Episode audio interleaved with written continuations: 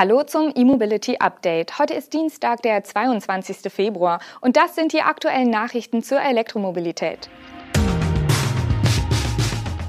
Gerüchte um Grünheide-Erweiterung, Porsche plant weiteren Umbau in Zuffenhausen, VW bestätigt erste Daten zum ID Buzz, BYD bringt 800 Volt SUV und neues Forschungszentrum für Batterietechnologie.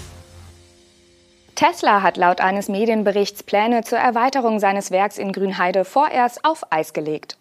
Dabei geht es um die nächste Stufe nach der aktuell geplanten Kapazität von 500.000 Autos pro Jahr. Stattdessen soll offenbar die eigene Batteriezellfertigung vorangetrieben werden.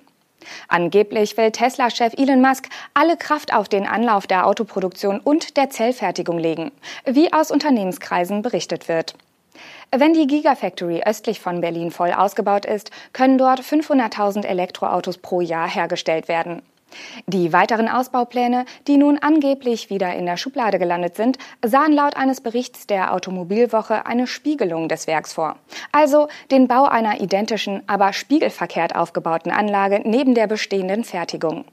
Ein solches Vorgehen ist nicht unüblich, da so einige Bereiche von beiden Fertigungshallen gemeinsam genutzt werden können.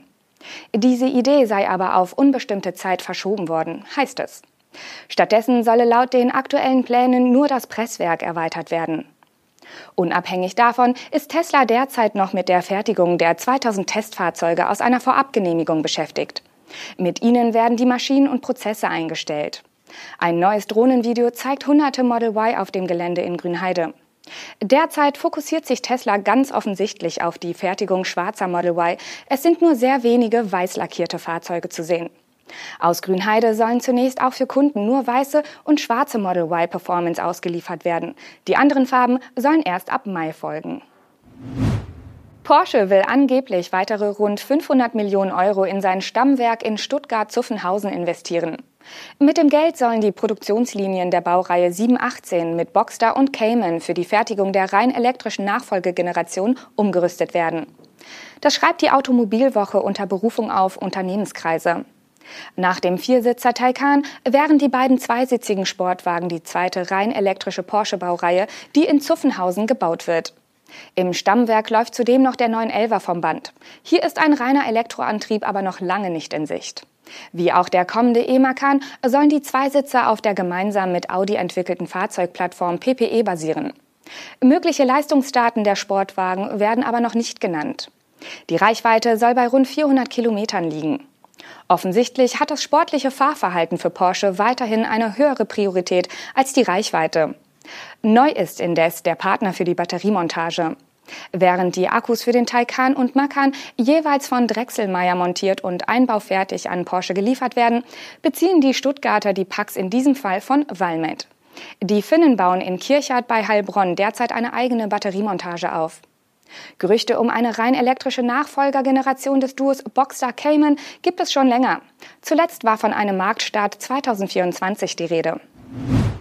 Kurz vor der Weltpremiere am 9. März hat Volkswagen Nutzfahrzeuge nun erstmals Eckdaten zur Serienversion des ID Buzz genannt. Sowohl zum Antrieb als auch zur Karosserie.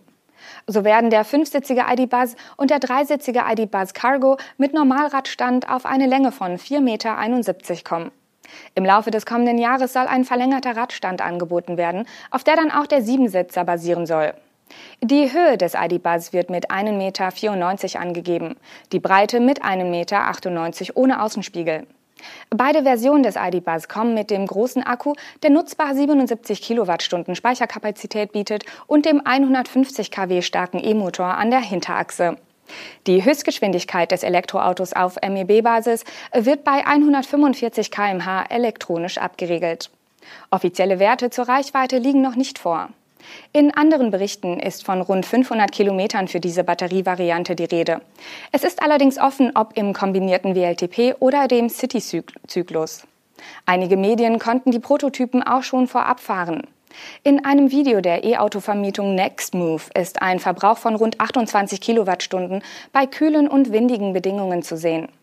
Das würde rechnerisch einer Praxisreichweite von 275 Kilometern entsprechen. Falls der Verbrauch auf der Autobahn weiter steigt und nur 80 Prozent des Akkus genutzt werden, dürften auf der Langstrecke rund 200 Kilometer zwischen zwei Ladestopps realistisch sein. Erst gegen Ende 2023 ist verschiedenen Berichten zufolge mit anderen Batterievarianten und dem Allradmodell zu rechnen. Für den ID Buzz Cargo wird es wohl eine Pure Version mit 52 Kilowattstunden geben. Auch eine Batterieoption oberhalb der 77 Kilowattstunden ist demnach geplant. BYD hat den Verkauf des Yuan Plus in China gestartet.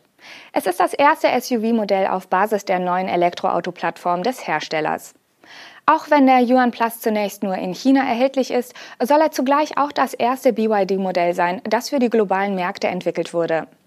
Der Yuan Plus leistet 150 kW und setzt auf Blade-Akkus mit LFP-Chemie, die mit Kapazitäten von rund 50 und 60 Kilowattstunden angeboten werden. Die Reichweite mit dem kleineren Akku soll bei 430 Kilometern liegen, allerdings nicht im WLTP, sondern dem etwas schwächeren chinesischen Zyklus ermittelt. Mit dem größeren Batteriepaket sollen es demnach 510 Kilometer sein. Angaben zur Ladeleistung gibt es nicht. Angeboten werden in China fünf Versionen ab einem subventionierten Preis von umgerechnet 18.300 Euro. Die günstigste der drei Varianten mit großer Batterie startet bei umgerechnet 19.700 Euro. Die Top-Ausstattung kostet 22.200 Euro. BYD hatte das Fahrzeug im November auf der Guangzhou Autoshow vorgestellt. Seit dem 1. Januar konnte es reserviert werden. Seitdem gingen mehr als 20.000 Bestellungen für das 4,45 Meter lange E-SUV ein. Und zum Schluss noch ein Blick in den Norden. Das Land Schleswig-Holstein hat den Startschuss für den Aufbau eines Forschungszentrums für angewandte Batterietechnologie gegeben. Das Zentrum entsteht in einem ehemaligen Logistikgebäude in unmittelbarer Nähe zum Fraunhofer Institut für Siliziumtechnologie. Wie die Forschungsgesellschaft mitteilt, hat Ministerpräsident Daniel Günther hierfür einen Förderbescheid in Höhe von 3,2 Millionen Euro übergeben. Eine weitere Förderung über 2,3 Millionen Euro hat das Land bereits zugesichert. An der Finanzierung des Vorhabens beteiligen sich auch die Stadt Itzehoe, der Kreis Steinburg, der Bund und die Fraunhofer Gesellschaft. Mit dem Geld soll nicht nur die Ausrüstung beschafft, sondern auch der Umbau des Logistikgebäudes finanziert werden.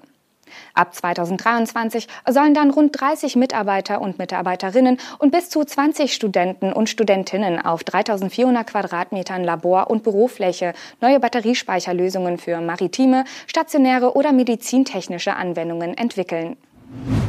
Das war unser E-Mobility Update am heutigen Dienstag. Wir sehen uns morgen wieder. Bis dahin, tschüss.